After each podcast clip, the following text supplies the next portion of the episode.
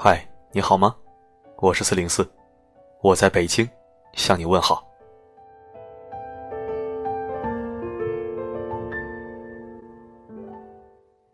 身体长高了，胸变大了，年龄增加了，那叫长大了。懂得和别人相处，和自己相处，和整个世界相处，那叫成熟了。长大的人未必成熟，真诚不是幼稚。没有谁会喜欢一个长大而又不成熟的人。用心观察你的身边，不够成熟的人往往具备四个特点。今天的分享内容有一点多，为了嗓子大人不发脾气，我决定慢点说，然后你慢慢听。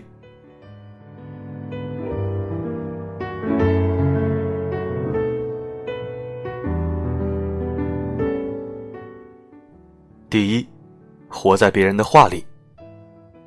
国人有句俗话：“谁人人前不说人，谁人背后没人说。”话是这么说。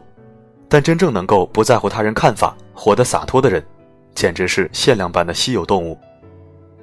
在印度有一个很古老的寓言故事：父子俩去集市上买了一头小毛驴，牵着回家。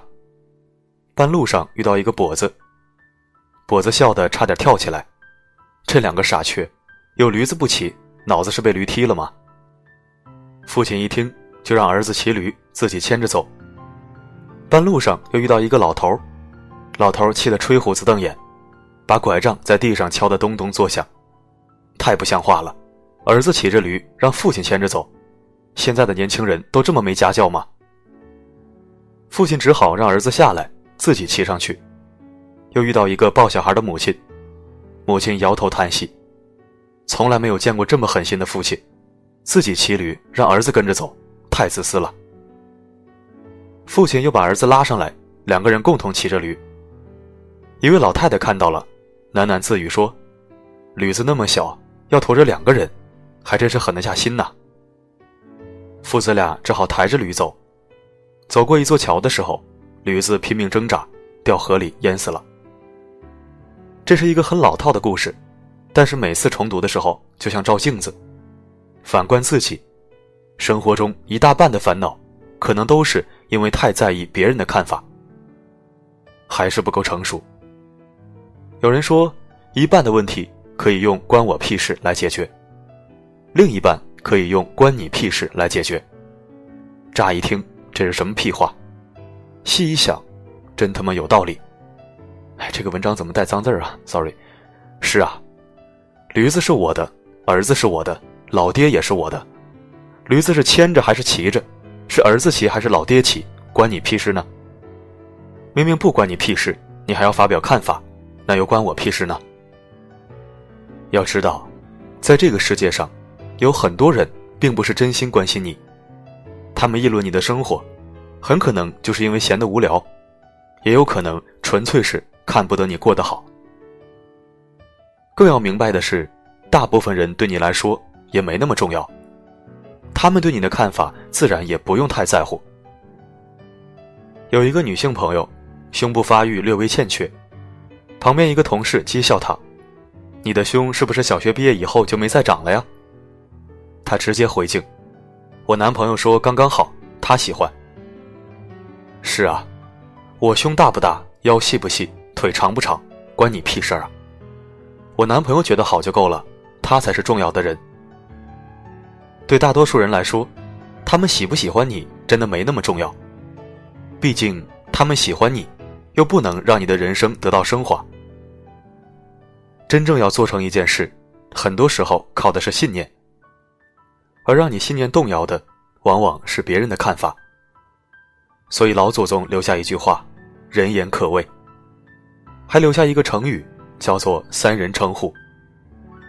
为什么人言可怕？因为我们总是受到别人看法的影响。别人不会真正在乎你的梦想是否实现，你过得是否快乐。就算他们在乎。也未必真的懂得。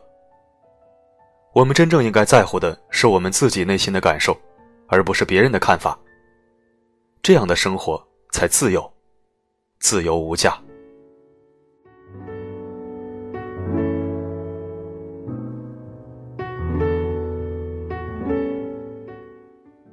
第二，老子天下第一。如果说活在别人的话里是失去了自己，那么总以为老子天下第一，则是只有自己。两种极端都是不成熟。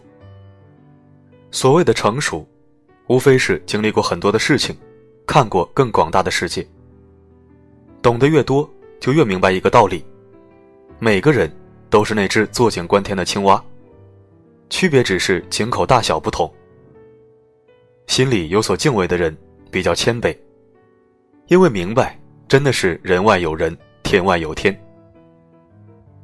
三国演义》里讲过这样一个故事：诸葛亮就像一只打不死的小强，一次又一次出祁山，让曹魏烦不胜烦。魏国有一个将近八十岁的老司徒王朗，耄耋之年却老大的不安分。诸葛亮率蜀军前来，王朗出来讲大话：“凭我三寸不烂之舌。”定让诸葛村夫拱手来降，蜀军不战而退。然而这牛皮吹早了，也吹大了。来到两军阵前，点名诸葛亮单挑。然而万万没想到，自己通宵达旦准备的台词还没派上用场，就被诸葛亮连珠炮一样臭骂一顿。无耻老贼，岂不知天下之人愿生啖你肉，安敢在此饶舌？今幸天意不绝严汉。昭烈皇帝于西川继承大统，我今奉四君之旨兴师讨贼。你既为产于之臣，只可潜身缩手，苟图一时，怎敢在我军面前妄称天数？好手匹夫，苍然老贼！你枉活七十有六，一生未立寸功，只会摇唇鼓舌，助曹为虐。一条断脊之犬，还敢在我军阵前殷殷狂吠！我从未见过有如此厚颜无耻之人。王朗被噎得只剩下你你你我我我，结结巴巴，一句完整的话都没说出来。诸葛亮说完最后那句“从未见过如此厚颜无耻之人”，老王朗直接一头掉下马来，口吐鲜血，死了。没有金刚钻，还有揽瓷器活那就是无知，是狂妄，是幼稚，是愚蠢。是不成熟。生活中也不乏自以为老子天下第一的人。那副自以为是的表情，活脱脱就是一本百科全书的封面。浑身散发着一种无所不知、无所不能的优越感。喜欢教训别人，听不得半句中肯的话，一副自己上知天文下知地理，所有人都是智障的样子。也恰恰是这种不可一世的人。把自己活脱脱过成了一个又一个笑话。我记得大学毕业第二年，公司里来了一个关系户，是名牌大学的研究生。入职第一天，就迫不及待地把公司各个部门都痛批了一顿，搞得整个场面很是尴尬。他被安排到销售部门，入职不到两周，所有的销售员都被他教训了个遍。穿着不对，化妆不对。走路的姿势不对，和客户谈话时的措辞语气不对，反正什么都不对。这也就罢了，他还利用他专业的心理学知识，对客户进行压力教育，其实就是一种缺乏教养和礼貌、高高在上的说话方式。结果几个重要的客户被他通通得罪个干净。老板碍于熟人介绍的面子，委婉的劝他要不要换一份更适合自己的工作，并愿意帮忙介绍。结果他大放厥词：“我早就不想和一群傻逼一起共事了。”甩门而去。他成功的是，入职只有两周，却在公司里保持了两年多的话题热度。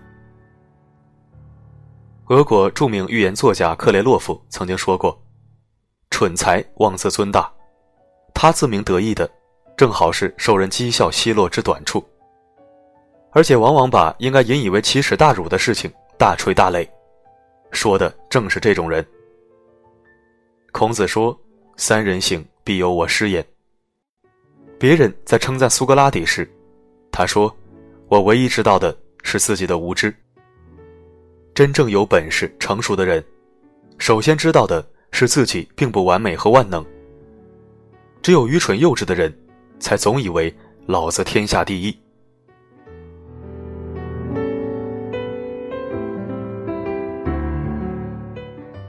第三个特点，梦想一夜暴富，不劳而获。小的时候有过很多梦想，看了武侠片，就找来一块木板，削成一把剑，从背后插在裤腰里，一头钻进深山老林，专找各种深不可测的山洞，期待遇见一个浑身脏兮兮、须发皆白的世外高人，传我绝世武功，从此飞檐走壁，快意江湖。还曾幻想过拥有一个神奇的钱包，里面永远有二百块钱，拿走了马上又有二百，既不减少也不增多。踏入社会几年，才渐渐的老实了。现实给我上了生动的一课：不认真生活，连幻想的机会都会被剥夺。但也真有一直都是只长个不长心的童心未泯之人。曾经有一个合租的室友，一直对一夜暴富和不劳而获抱有痴念，就如同我儿时幻想做侠客一样。他几乎在三件事上耗费了自己所有的精力：抱怨、幻想和规划人生。最常听到他说的几句话就是：“我们领导真他妈是个傻逼，上天真他妈不公平。等我彩票中个五百万，明天开始我就要干嘛干嘛。”三年不到的时间，他至少换了五份工作，每份工作都没有达到干活少、挣钱多、离家近的要求。每个领导都是那么傻逼，上天依然没有开眼。他把吃饭之外几乎所有的钱都买了彩票。美国著名心理学大师拿破仑·希尔有一个理论：穷人的思维有明显的两大特点。第一，总是幻想不劳而获。第二，总是半途而废。我这个室友有一天发现，一个英语很好的同学兼职做导游接待外国游客，一个小时就能赚好几百块钱，立马两眼放光，报了英语培训班，买了很多学习资料，去上了一次课，翻开厚厚的单词书，立马就绝望了，放弃了。后来又发现，所有的傻逼领导都喜欢给学历高的人更多的工资。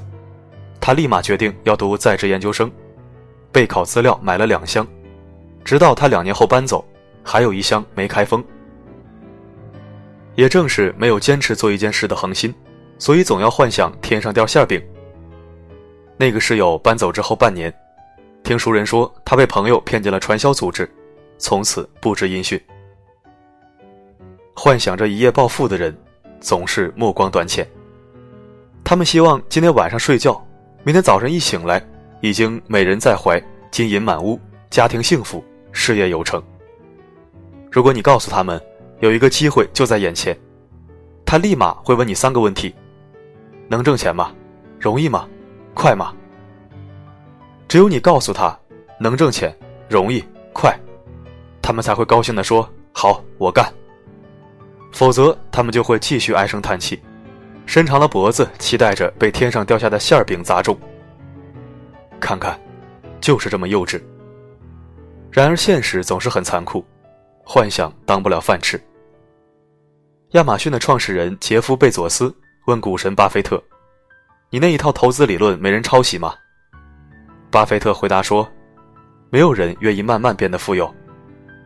慢慢变富很容易，一夜暴富很难。”但是很多人做着一夜暴富的美梦，所以穷人总是那么多。就算天上真的掉馅饼，也只有那些踏踏实实做事干活的人才能接得住。对只知道幻想的人，馅饼砸到头上，也只能被砸成脑残。对于那些幼稚的人来说，飞来的横财，也可能就是飞来的横祸。因为他们压根还没学会如何与这个世界相处，何况是把握被馅饼砸中飞一般的人生呢？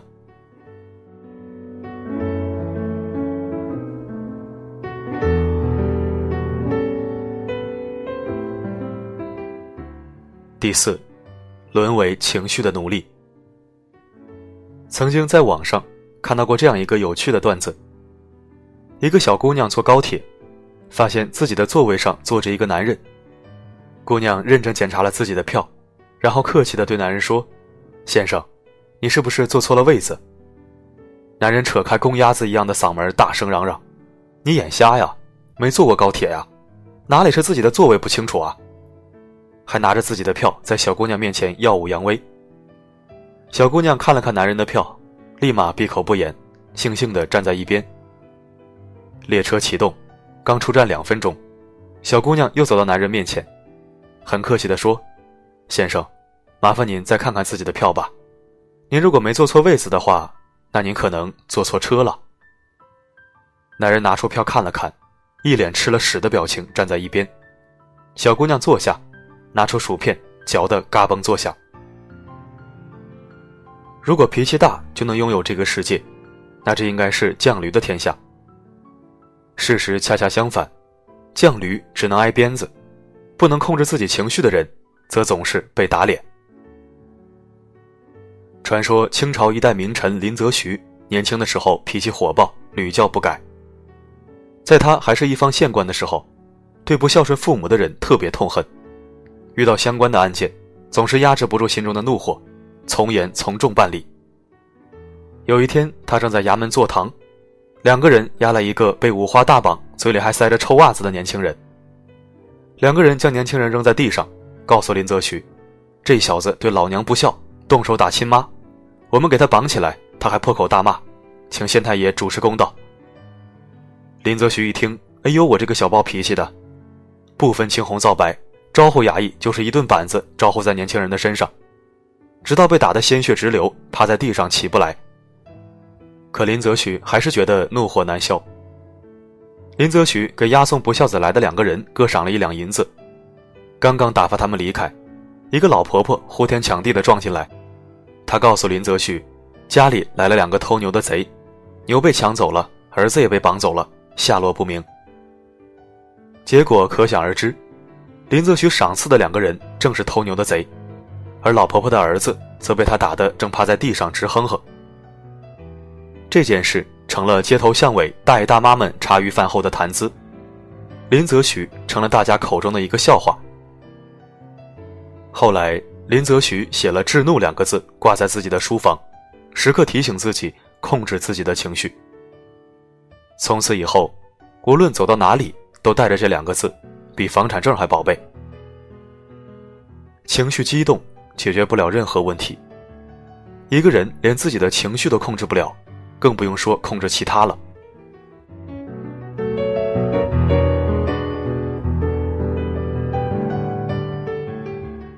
著名心理学家罗威教授说过：“一个人如果能够管理好五件事，就能在这个世界上横着走。第一，管理好情绪。”第二，管理好身体；第三，管理好人际关系；第四，管理好时间；第五，管理好财务。情绪管理放在第一位，只有管理好情绪，才能冷静理智的做其他几件事，否则都只能免谈。当然，要管理好自己的情绪，简单写两个字是不行的，而是需要用心。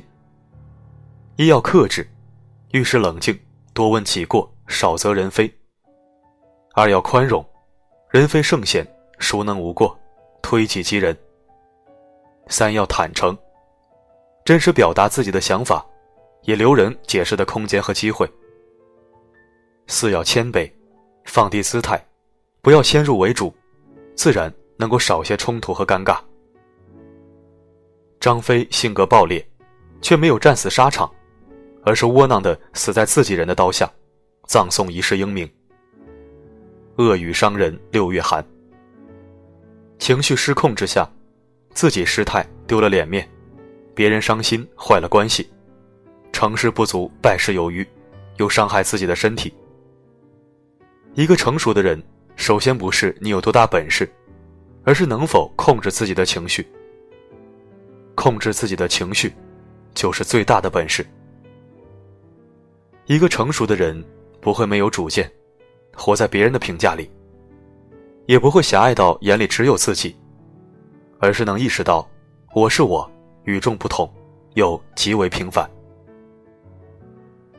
一个成熟的人，从来都知道耕耘与收获之间的关系，也懂得控制自己情绪的重要。不怨天，不尤人，也不会妄自菲薄。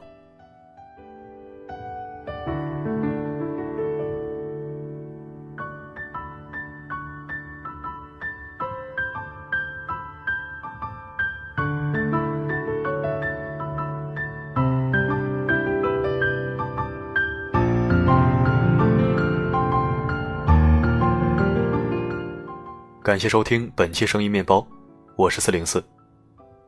我们一直说不要去迎合任何人，要为了自己而活。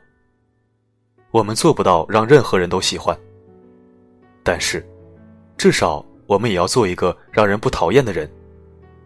不被讨厌，才会有很多机会，比如爱情机会、工作机会、商业机会等等。今天说了很多话。嗓子已经冒烟了，我要保持一个小时不说话才行。那我们今天就聊到这里，希望本次分享对你我有用。每个夜晚，为你而来，不管发生什么，都要控制你自己啊。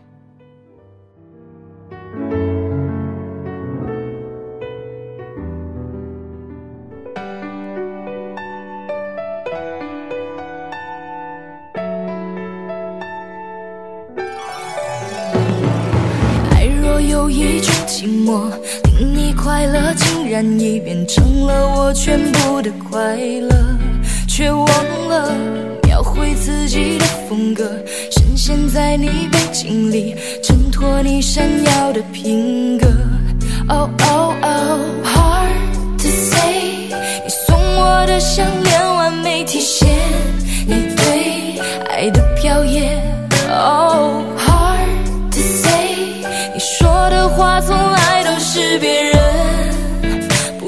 反驳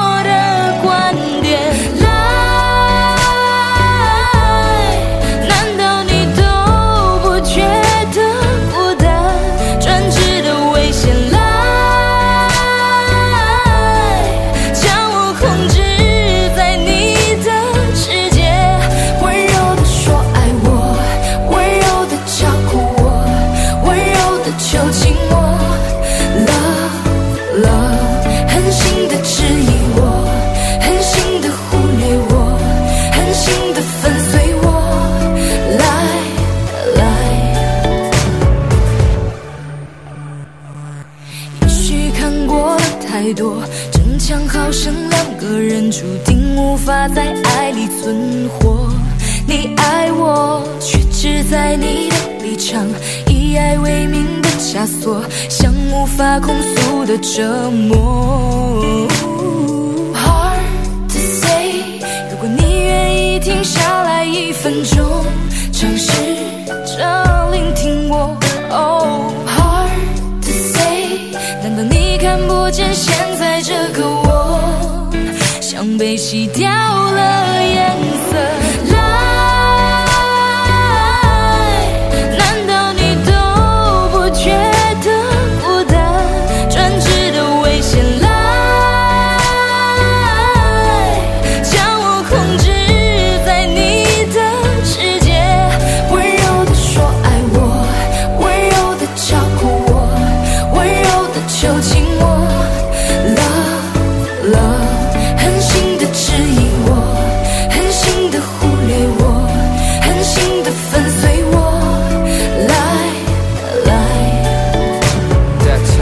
잘못된 거지. 새까맣게 다 번지. 네 얼굴 가린 그늘은 왜 내가 더 가까이 갈수록 검지? 내게 말해봐 잘해줬잖아. 부족할 것 없이 다 해줬잖아. 커져가는 내 맘속에 너를 보낼 수 없어. 알잖아